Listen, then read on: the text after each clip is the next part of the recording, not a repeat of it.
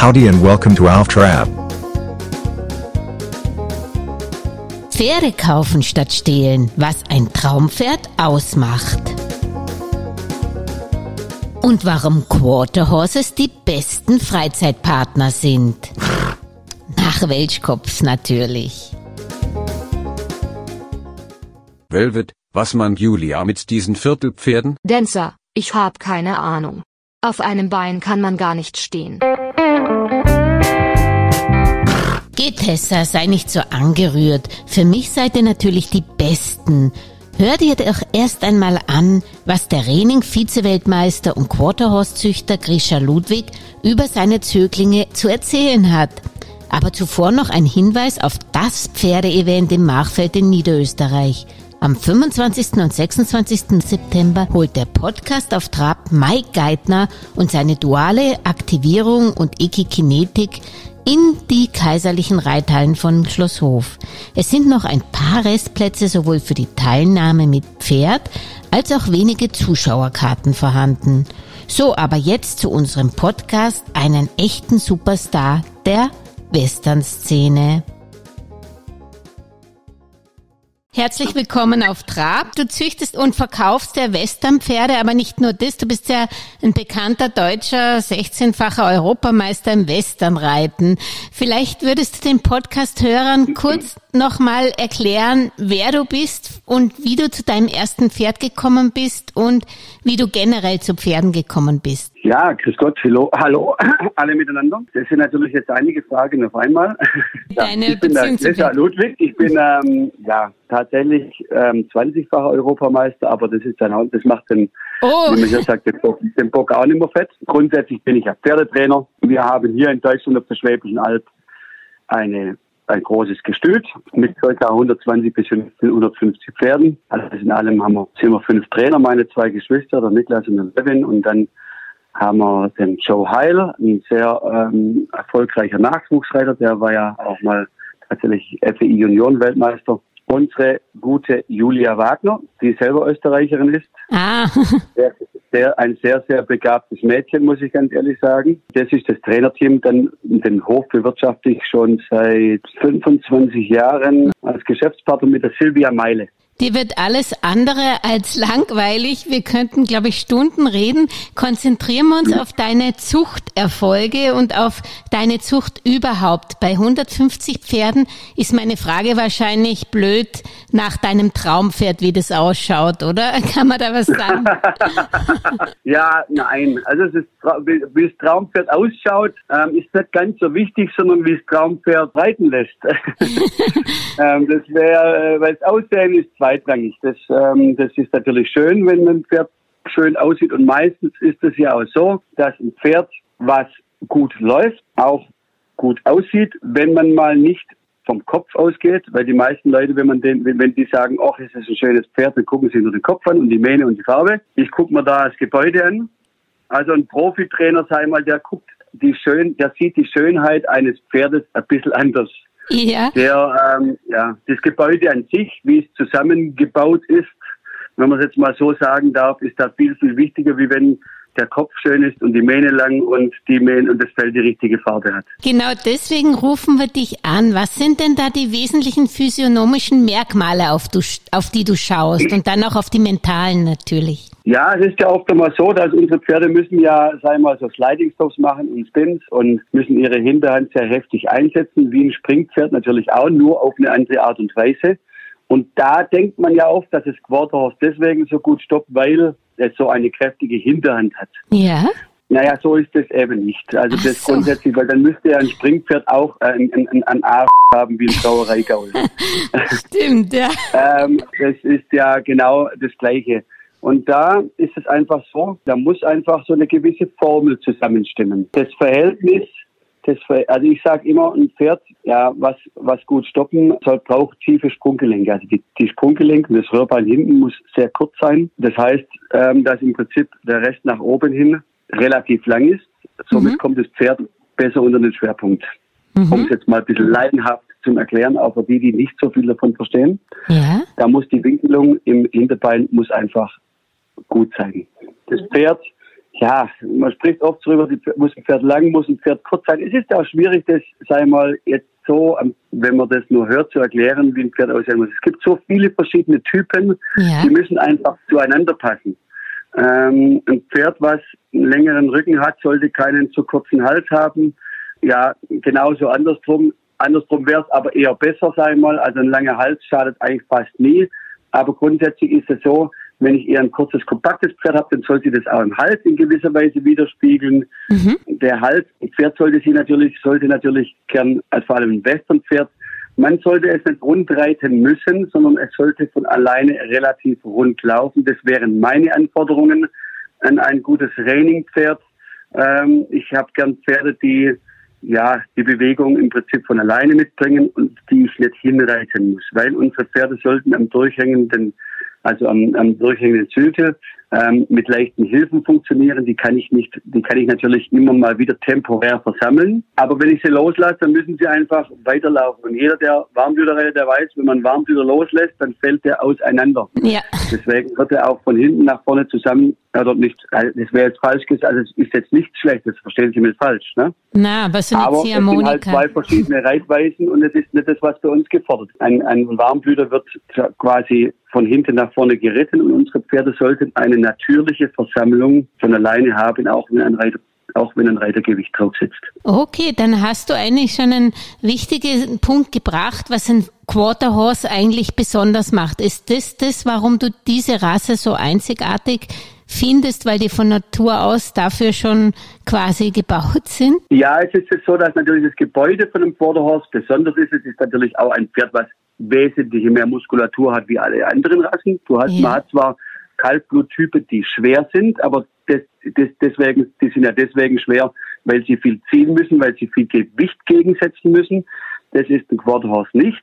Aber natürlich gibt es da ganz viele verschiedene Typen. Wenn man den Roping-Typ anguckt, dann hat man Pferde, die eher etwas schwer sind, weil sie viel Kraft brauchen, um dagegen zu halten. Wenn man den modernen Reining-Typ anschaut, dann ist es eher ein leichtes Pferd. Oft einmal auch, sage ich mal, ja, an, an Vollblüter erinnernd.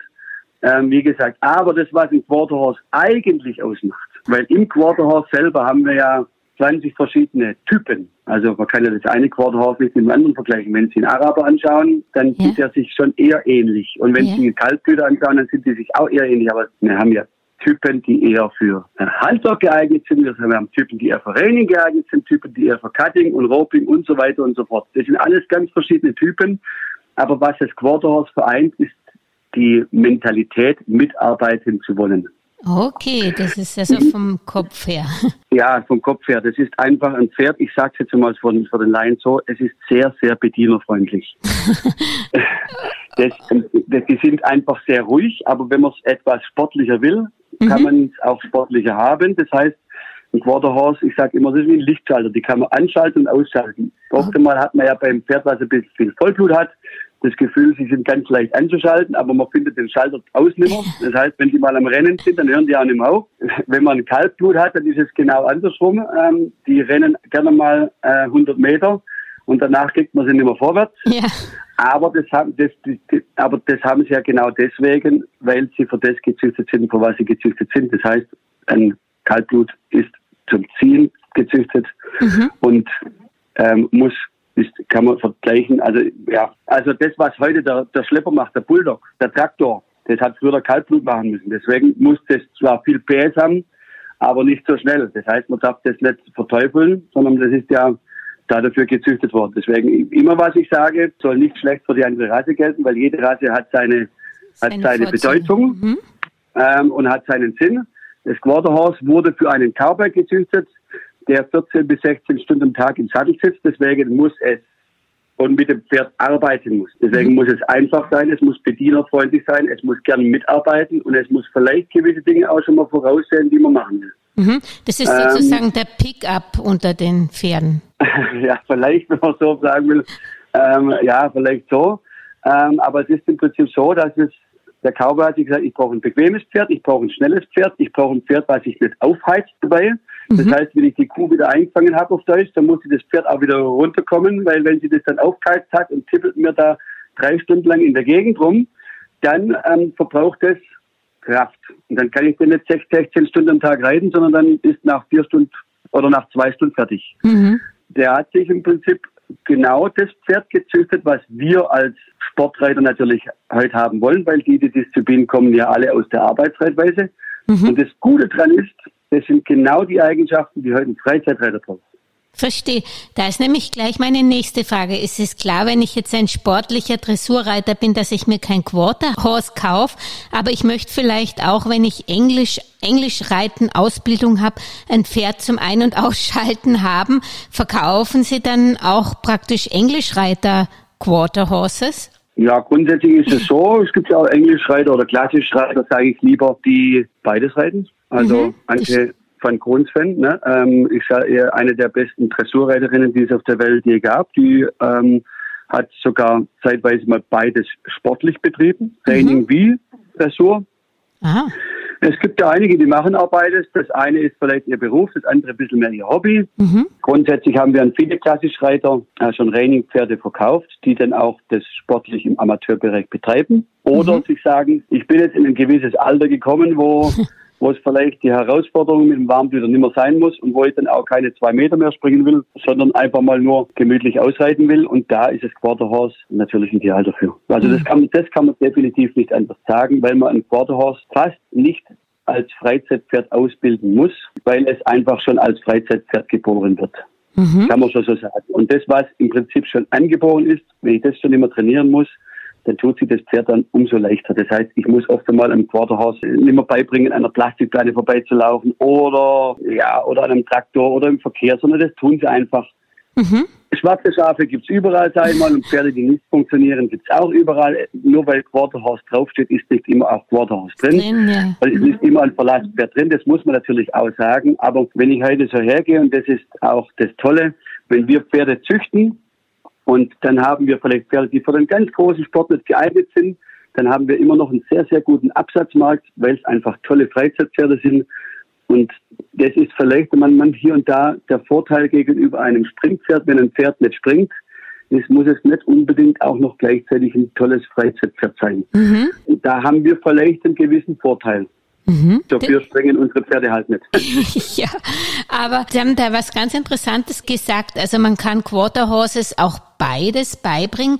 Kann man Pferd auch ein, also der, der Mensch kann ja umdenken, aber kann ein Quarter Horse sportlich auch umdenken? Also praktisch zum Beispiel klassisch dressurmäßig geritten werden und gleichzeitig auch sportlich im, im Western oder im Reining-Bereich? Also das, was die Reiter, die beides gemacht haben, die haben ja nicht beides mit dem Pferd gemacht, Pferd sondern die gemacht. haben dann halt hohe Dressur geritten mit einem Pferd, ja. Okay. und haben halt Reining geritten mit dem Reining-Pferd.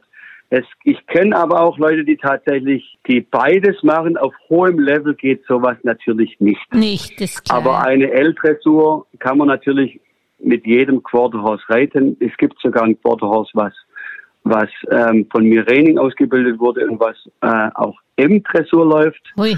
Das gibt es und sogar auch gewinnt. ähm, natürlich besticht da ein Quarterhorse eher durch die Korrektheit anstatt durch das Gangvermögen. Das ist natürlich auch klar. Und da muss man auch sagen, sowas geht nur bis zum gewissen Level. Gut, ich sage immer so, man sollte sich immer die Pferde da danach auch kaufen und aussuchen, was man machen will. Wenn man Dressur reiten will, ist man immer. Und wenn man in Dressur äh, ambitioniert reiten will, ist man immer mit einem Warmblüter besser Besser. aufgehoben, weil einfach die das schon so drin haben. Wenn man Reining reiten will, sollte man äh, ein Quarterhorse haben oder vielleicht Paint oder ein Appaloosa geht noch. Es geht natürlich auch mit anderen Rassen. Haflinger eignen sich gut dafür, Araber bis zum gewissen Maß, auch Ponyrassen. Das geht immer alles, aber bis nur bis zu einem gewissen Level. Level. Ich, ich, ich sage immer so, man sollte die Pferde dafür kaufen, für was sie gezüchtet sind. Dann hat man, dann hat man wahrscheinlich den meisten, Meisten Spaß. Freude. Was aber natürlich nicht heißt, wenn ich jetzt von meinem Vater irgendwann mal einen Pony geschenkt bekommen habe, dass das dann verteufelt ist, wenn man das Western reitet oder wenn man das auch umstellt, obwohl es vielleicht besser springen würde. Das ist auch nicht schlecht, aber dann muss man einfach auch von vornherein wissen, dass es einfach bis zum gewissen Grad nur geht oder wenn es dann halt, sage ich mal, auch höher geht, dass es die Ausnahme ist. Es gibt natürlich auch Warmblüter, die sehr gut stoppen und sehr gut drehen. Das habe ich alles schon gesehen, aber das ist jetzt einfach mal die Ausnahme. Sie haben eigentlich schon die Antwort dafür geliefert. Ich frage es trotzdem noch. Welches Pferd passt denn alters- und ausbildungstechnisch zu welchem Reiter oder zu welcher Reiterin? Verkaufen Sie älteren Reitern ältere Pferde oder schwacheren Reiten älteren Pferde und besseren Reitern jüngere Pferde oder äh, gibt es da kein Puzzle, was zusammenpasst? Das letzte, was Sie gesagt haben, stimmt. es gibt gar kein Puzzle.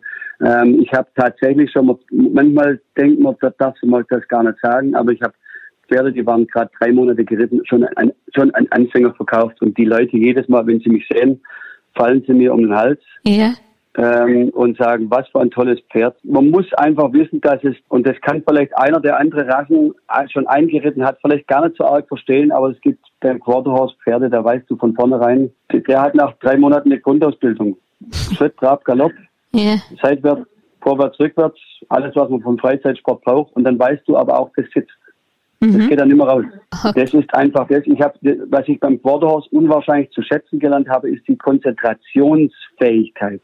Mhm. Durch das, dass ein Quarterhorse ein Arbeits, eine Arbeitspferderasse ist, die sehr ruhig ist, kann ein Quarterhorse sehr stark fokussiert sein. Das heißt, in kürzer Zeit viel, viel mehr lernen wie zum Beispiel ein Rennpferd, was, wo, wo der Hauptaugenmerk auf ganz anderes, auf einem, auf einer Sprintmöglichkeit ist, auf mhm. einer Sprintmöglichkeit ist, auf körperlichen Fähigkeiten, wo auch ein Lungenvolumen dazugehört, eine, eine, wie verarbeitet den Sauerstoff, wie und so weiter und so fort. Und beim Quarterhorse ist einfach der Hauptaugenmerk auf das Mentale gelegt.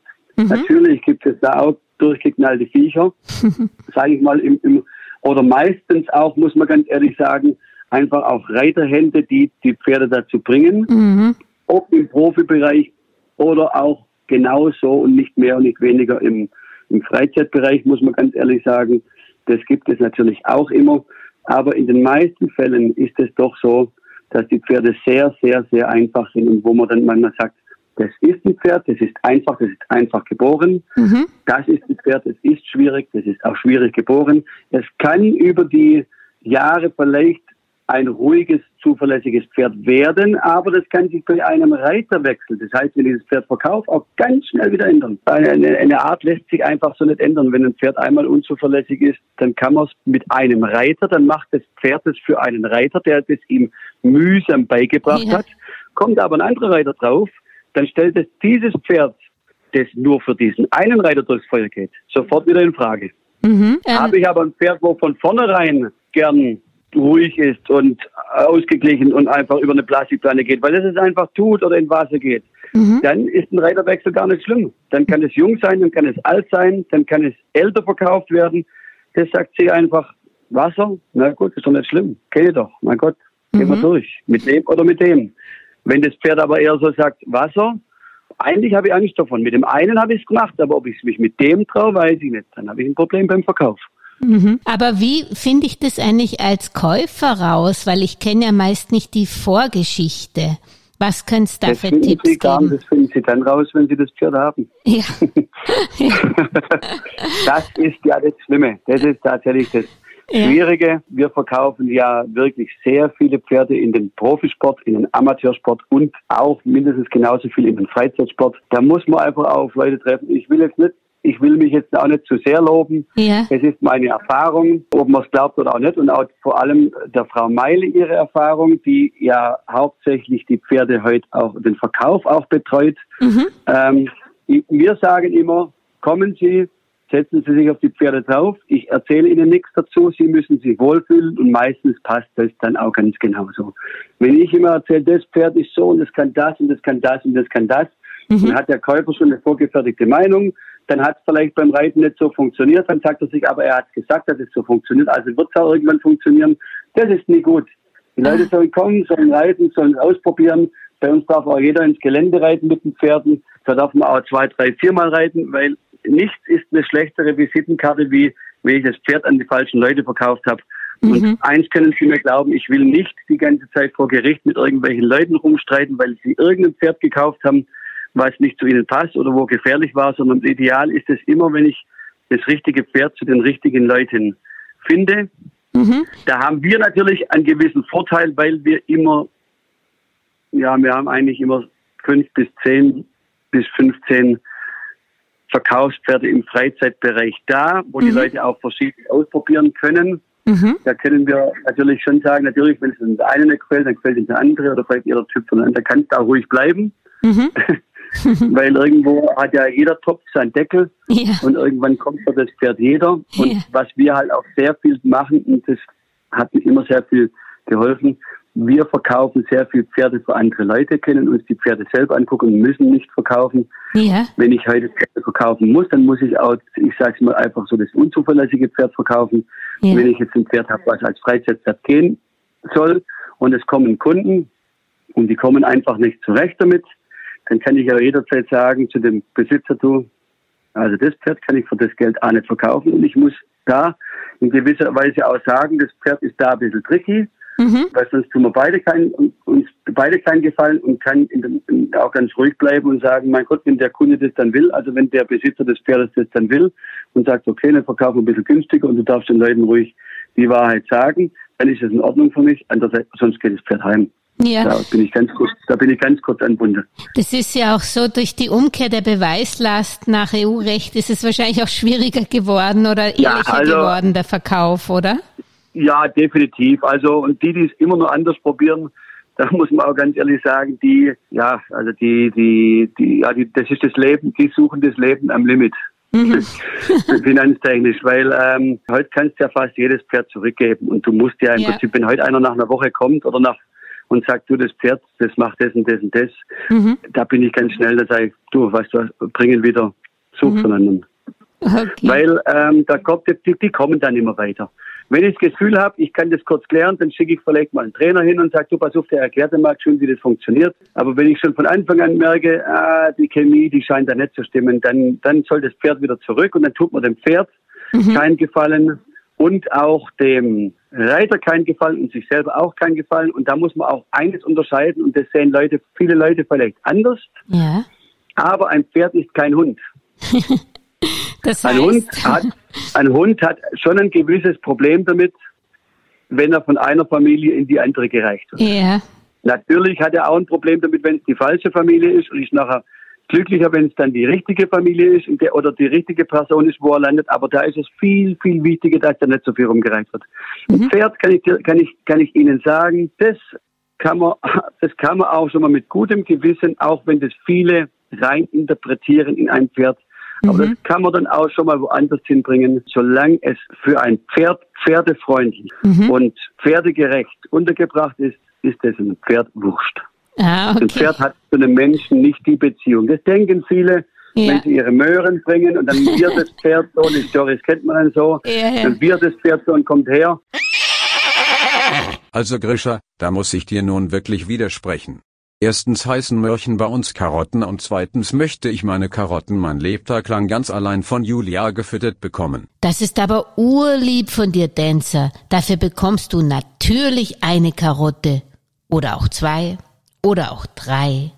Aber da ist ein Pferd, sage ich mal, sehr, sehr stark auch an sich denken. Ein Pferd ist ein Fluchttier. Äh, Fluchttiere denken viel mehr nur an sich, weil sie das auch brauchen, sonst würden sie in der Natur nicht überleben.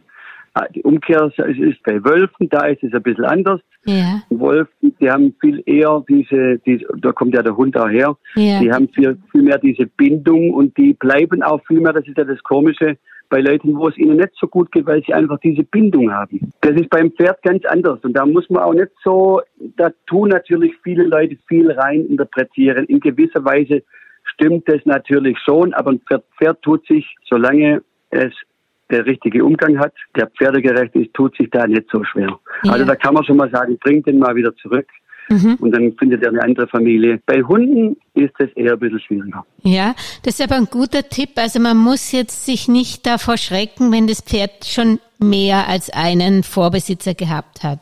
Das, nee, muss man definitiv nicht. Das haben wir öfters, weil das ist so, wir haben ja Amateurreiter, die haben, die, die reiten ein gewisses Niveau. Ja. Und wenn dann das, das Pferd, sage ich mal, und, und es gibt auch gewisse Gewinnsummen, und dann sagt sich der Amateurreiter so, jetzt habe ich das Pferd, ich mal, von jung an geritten, bis es zehn ist. Ja. Jetzt, jetzt habe ich auch viel gewonnen. Jetzt wünsche ich mir, dass es vielleicht nicht mehr so viel tun muss. Mhm. Dann findet man oft einmal einen Jugendlicher, wo man sagt, okay, jetzt findet das Pferd vielleicht ein, auch noch im Sport ein Amateurreiter, wo man sagt, okay, der hat, da sind die Anforderungen nicht so groß. Mhm. Oder ein Jugendlicher, der soll es erst lernen. Oder vielleicht im Freizeitsport, wo man sagt und so weiter und so fort beim Wallach, ne, weil der kann ja nicht in die Zucht. Dabei finde ich, und das haben wir hier auf unserer Anlage sehr oft, und ich habe da sehr, sehr gute Erfahrungen damit gemacht, Ja. ähm, da muss man jetzt nicht so emotional bleiben, weil wir doch sehr viel emotionaler sind wie ein Pferd. Das muss man schon einfach wissen. Das hören viele Leute nicht gern, aber das ist, das weiß man so. Das weiß man und das ist auch so. Und ähm, ich habe die Erfahrung oft schon gemacht, dass es oft sogar ganz gut ist. Mhm. Weil ein Pferd, dann kommt frischer Wind rein, mal ein anderer. Jetzt beim Hund, ich sage beim Hund sage ich immer so, na, alte Bäume verpflanzt man immer so gut. Da ist es natürlich, wenn der Vorbesitzer gestorben ist, dann geht es anders. Aber das ist dann schon ein bisschen eine traurige Geschichte von der Weile. Ja, und da auch noch eine Frage für Hobbyreiter. Ist es sinnvoll, sich Sportpferde zu kaufen? Besteht da nicht die Gefahr, gerade bei so im, im Westernsport, dass man sich da dann gleich ein Abo beim Tierarzt dazu kauft? Oder ist es nicht so, weil die doch relativ nee, also- früh, früh angeritten werden auch? Diese Antwort würde wahrscheinlich den Rahmen sprengen, weil ähm, da müsste ich weit ausholen. Das frühe Anreiten, und das sage ich jetzt so, und da werden viele ganz arg stutzen. Das ist sehr gut für ein Pferd. Ja. Und das ist auch körperlich sehr gut. Und ich sage es jetzt einfach mal in einem Satz. Der Körper wächst mit seinen Aufgaben. Sie bringen auch nicht Ihren 18-jährigen Sohn oder Tochter in, ins Fußballtraining, sondern der soll sich früh an Sport gewöhnen. Mhm. Sehr früh auch schon Sport machen. Das ist immer nur in der Verantwortung des Reiters. Wie viel Sport? Nicht wie früh fängt man an, sondern wie viel ist es, ist es. Und da, und da wird oft der Fehler gemacht. Nicht beim frühen Einreiten, sondern an dem, wie wird's gemacht. Sie können heute Ihrem, Ihrem Kind mit Fußballtraining bringen, das macht auch jeder. Im Unterricht gibt es ab der ersten Klasse Sport. Da hat noch, sich noch keiner beschwert, dass es zu früh ist.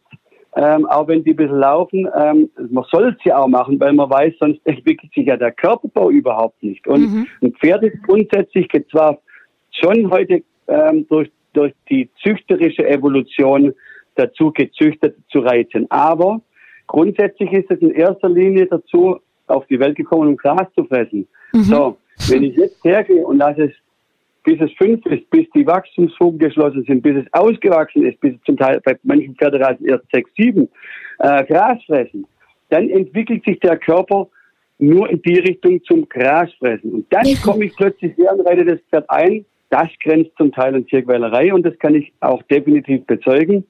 Nicht immer, aber oft. Nicht immer, aber oft.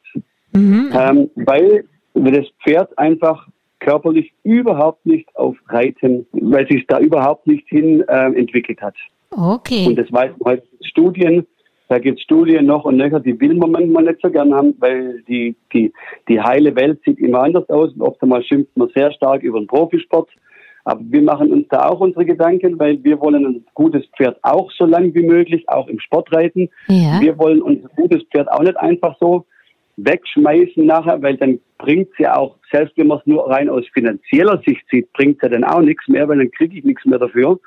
Ähm, wir versuchen schon auch die Pferde ähm, so zu züchten, dass sie lange halten, dass sie auch im Sport lange halten, dass sie auch Spaß dran haben. Das heißt, dass sie dafür gezüchtet werden, weil je mehr ein Pferd sich dafür eignet, desto mehr hat es nachher auch in diesem Sport Spaß. Und äh, da wird mir oft, zu oft mit dem Finger auf die Profisportler gezeigt, weil schwarze Schafe sehe ich im Freizeitsport wie Ja. im Turniersport genau gleich viel. Ja, das, Und ähm, da, da darf man, da muss, da muss ich auch mal eine Lanze, ähm, sagen wir mal, für den Profisport brechen, obwohl ich, ja, also ähm, das wird ungern gehört und auch einmal eine Lanze für das frühe Einreiten. Das ist immer nur die Frage, wie viel mache ich. ja. Sie können ja Kindheit zum Fußballspielen bringen.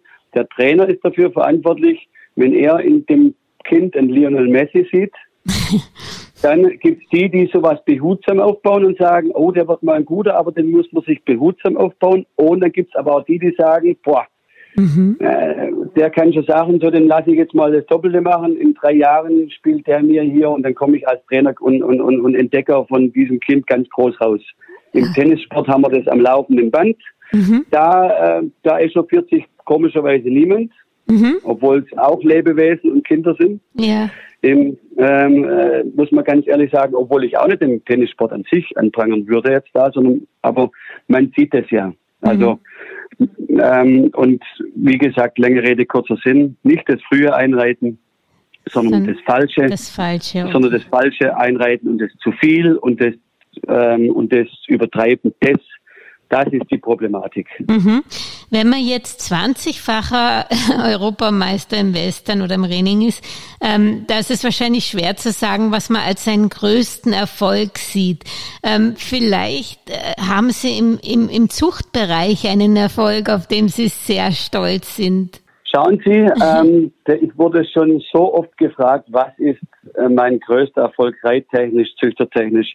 Ja? Ähm, es gibt keinen einzigen Erfolg. Es gibt natürlich Momente, die ich reittechnisch immer wieder heraushebe. Das sind natürlich Bronzemedaillengewinn bei den Weltreiterspielen, dreifacher Vize-Weltmeister, gewisse Europameisterschaften. Manchmal war es aber einfach auch nur ein Turnier. Da habe ich ein Pferd gehabt, das war vielleicht gar nicht so gut und habe ich gedacht, da habe ich jetzt gar keine Chance und das Pferd hat an diesem Tag alles gegeben.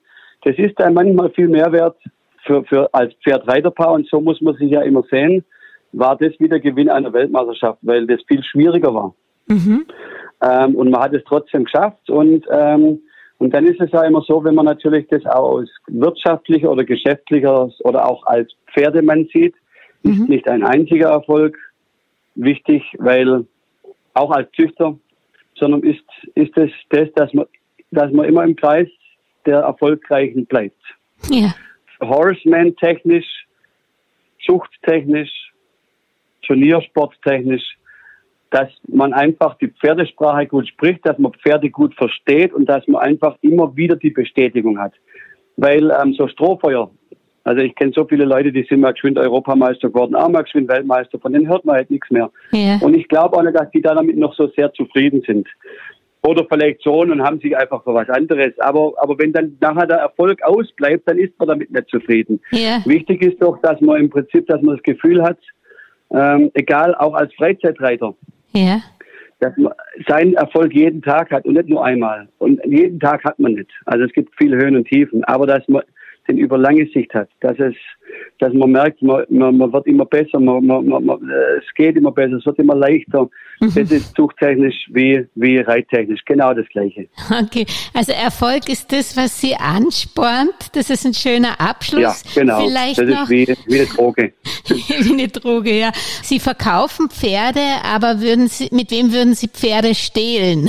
Man müsste jetzt auch nochmal dazu sagen, dass natürlich der Erfolg, das ist natürlich Ja. nicht nur der Turniererfolg, das wollte ich nochmal dazu sagen. Ja. Der Erfolg ist auch manchmal durch das, dass ich, dass ich das Pferd so gut verstehe, an eine Leistung hinbringen, äh, wo das Pferd was gern macht und wir trotzdem erfolgreich sind. Also, weil ähm, es gibt natürlich hier und da auch erzwungene Erfolge, die natürlich nie von langer Dauer sind, weil kein Pferd der Welt ähm, läuft gut, wenn irgendwas erzwungen ist. Und das ist das, was ich meine. Ähm, auch ein Pferd, auch da. Wenn ich das nur einmal nach oben bringen kann und nie wieder, dann muss ich mir auch die Frage stellen, ob es der richtige Weg war und so weiter und so fort. Also, das wollte ich dann nur noch mal hinterher sagen. Auch nicht nur nachher die Medaille um den Hals ist ein Erfolg, sondern manchmal auch ganz einfache Sachen wie, das Pferd habe ich dazu gebracht, dass es, dass es ordentlich unter dem, unter seinem Besitzer läuft, ordentlich im Freizeitsport geht und so weiter. Auch das sind kleine Erfolge. Das darf man nicht weglassen. So, jetzt kommen wir nochmal zu Ihrer Frage zurück. Die Ja. letzte, allerletzte Frage, dann lasse ich Sie wieder reiten.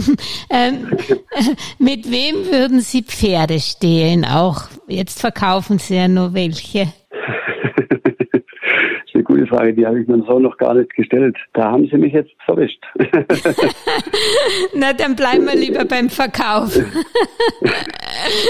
ja, ähm, aber vielleicht mal eine Frage, über die ich mir, ähm, ich mir Gedanken machen sollte. Ja, machen Sie mal Hab ich, sich hab ich Gedanken. aber noch nicht. Und Also, wenn Ihnen, Sie wenn Sie sind einer der wenigen, die mich da, die mich da jetzt kalt erwischt haben. Aber macht ja nichts, ich mache mir meine Gedanken, da können wir beim nächsten Mal drauf Dann kommen. sprechen wir das nächste Mal, mit wem Sie stehlen gehen. Ja, okay. Genau. Also, Alles Gute, schöne äh? Grüße an die Schwäbische Alb. Wiederhören. Jawohl, tschüss. Grüße nach Österreich, tschüss. Also, liebe Hypomaniacs, bleibt auf Trab. Schöne Pferdeerlebnisse bis zum nächsten Samstag wünschen euch Tessa Velvet Dancer und natürlich eure Julia Kistner.